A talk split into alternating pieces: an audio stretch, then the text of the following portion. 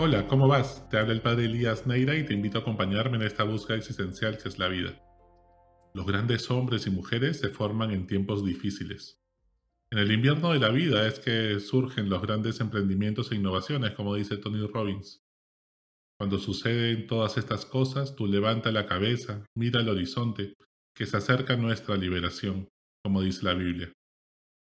¿Cómo está tu corazón en medio de esta semana tan compleja para nuestro querido Perú? ¿Han logrado robarte la paz y la esperanza? ¿Cómo está tu hogar? ¿Tus seres queridos?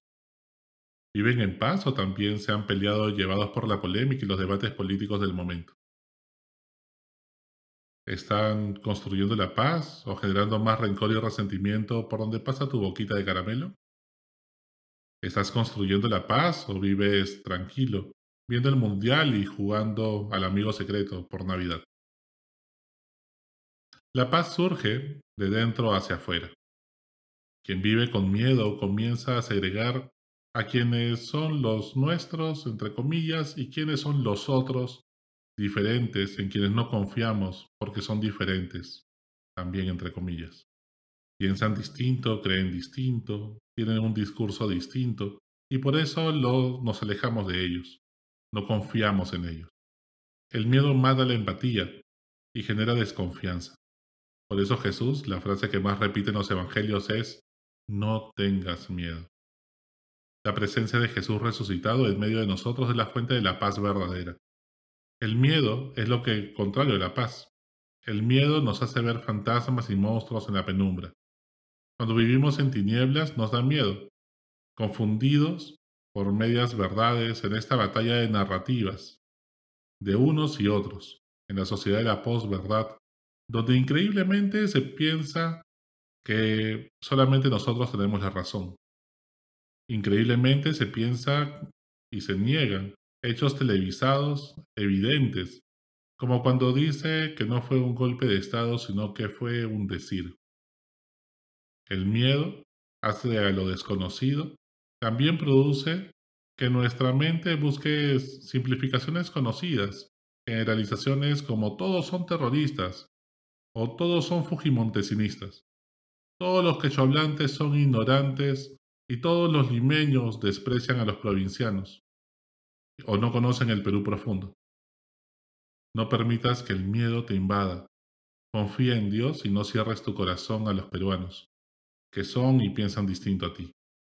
Quizás muchos hermanos que se manifiestan violentamente en las calles en las redes sociales inconscientemente están botando mucha rabia y tristeza por la impotencia que sintieron al ver morir a sus familiares sin poder hacer nada durante la pandemia, o no tener que dar de comer a sus hijos.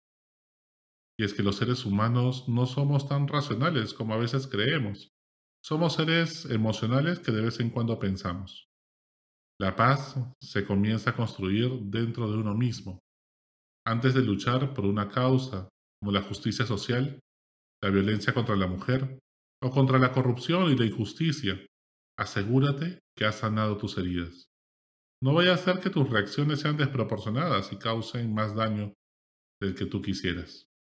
Los corazones heridos siempre creen que se están defendiendo, cuando están realmente atacando. En la medida que tú estés en paz, podrás construir la paz en la sociedad, en tu hogar, en tu familia. ¿Cómo está tu corazón? ¿Tienes miedo por lo que pueda ocurrir? ¿Tienes algún rencor que necesitas perdonar? ¿Tienes que terminar de tragar algún resentimiento que lo tienes atrascado en la garganta? ¿Tienes alguna frustración o decepción a la que necesitas encontrar sentido e integrar en tu vida? Cuando estés en paz contigo mismo y con Dios, fíjate cómo está tu corazón. ¿Todo bien por casa? ¿Con alguien que te es difícil conversar, has podido solucionar las cosas? Construye la paz en tu familia y entre tus amigos. Es mejor dialogar entre personas que debatir ideas. Cuando debatimos los egos compiten ante la audiencia. Cuando dialogamos a solas somos capaces de escuchar a quien piensa distinto. No nos dejemos contagiar por las noticias de la calle y las redes sociales. Los algoritmos de las redes sociales buscan que consumas sus datos de Internet sin desconectarte. Los noticieros buscan audiencia más que informarte.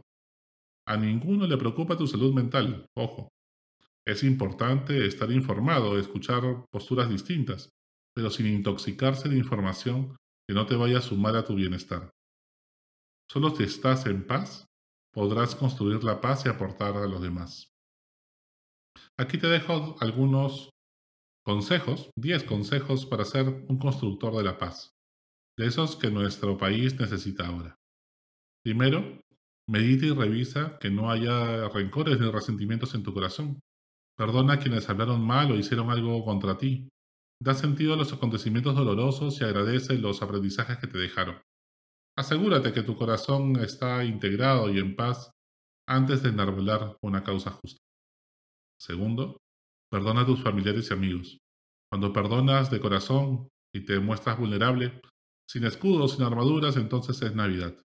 Que esta Navidad nadie a tu alrededor se sienta solo o pase necesidad. Recuerda que la indiferencia es ya un acto de violencia. Tercero, no confundas tranquilidad con paz. La tranquilidad es producto de evitar los conflictos y desafíos de la vida. Entonces evitamos conversar con alguien que una conversación difícil o alguna situación que nos incomoda. La paz es cuando enfrentamos los conflictos y desafíos con coraje. Nos armamos de valor y somos capaces de dialogar, sin que el miedo nos paralice y resolvemos el problema. Cuarto lugar, busca la verdad completa, no te quedes en las medias verdades. Cuestiona tus sesgos, escucha a quien piensa distinto. Busca evidencias fiables. Las medias verdades generan división. Pregúntate siempre, ¿qué parte de verdad que yo no estoy viendo tiene quien tiene un discurso distinto al mío? Quinto, escucha con empatía, no desde el desprecio por el otro. Las redes sociales están llenas de comentarios con desprecio. Criticamos el bajo nivel de debate del Congreso, pero es reflejo del país. Basta ver cómo interactuamos nosotros en las redes sociales para ver que no estamos muy lejos. Sin duda tenemos que formar en ciudadanía a los niños y jóvenes y es una deuda pendiente de la educación. Sexto, dialoga con quienes piensan diferente. No te pongas a debatir. El debate está bien para el Congreso. Tú dialogas sin audiencia y sin alimentar tu ego. El diálogo no es una competencia por quien gana, sino por buscar la verdad que no es tuya ni mía para que sea de ambos, como dice San Agustín. En otras palabras, nadie es dueño de la verdad. Séptimo, no generalicemos. Ni todos los que protestan son terroristas, ni todos los congresistas son corruptos, ni todos los policías son sanguinarios. La realidad es mucho más compleja. Tenemos que ver los matices para construir la paz, ante un problema sistémico necesitamos una respuesta sistémica. Octavo, empieza por quienes son de otra generación y empatiza con ellos. Quienes vivimos el terrorismo tenemos que comprender que el país no es el Perú de los ochentas. No podemos entenderlo en esa clave solamente. El país ha cambiado mucho. No podemos evaluar la situación actual solo bajo la lupa de aquellos años. Y por el otro lado, los más jóvenes no pueden caer en la ingenuidad de no escuchar la experiencia de los mayores. El mundo ha cambiado, pero el ser humano es el mismo. Noveno, necesitamos reformas políticas y no solo elecciones. Pero esas reformas políticas que mejoren nuestra frágil democracia no solo deben ser para las elecciones, por supuesto que sí, sino que también nos deben servir para vivir en democracia en todas las esferas de nuestra vida social, en la familia, en la escuela, en el tráfico de Lima o de las provincias, en el fútbol, en las fiestas, en la forma en cómo ejercemos democracia a través de las redes sociales, en cómo reclamamos nuestros derechos y nos responsabilizamos de nuestros deberes como ciudadanos, porque si no, la democracia la vivimos en todos lados o en ninguno. Que cada cinco años haya las elecciones no significa que sea una democracia plena. No es arte de magia que todo se va a arreglar solamente por ello. Tenemos que aprender a vivir en democracia en cada una de las instancias y esferas día a día. Y en décimo lugar, recordar que la justicia social es la base para construir la paz. Si no hay justicia social, si no hay equidad, tampoco podrá haber paz. Necesitamos que el progreso y el desarrollo llegue a todos, Y es cierto, se ha aumentado la cantidad de gente a la cual ha llegado en las últimas décadas. Sin duda ha habido mucho éxito y bonanza económica para todos. Para unos más, para otros menos, pero lo ha habido para todos. Sin embargo, no basta con que todos mejoremos y progresemos. Tiene que haber equidad. Y eso es importante. Como dije, la paz se construye de adentro hacia afuera.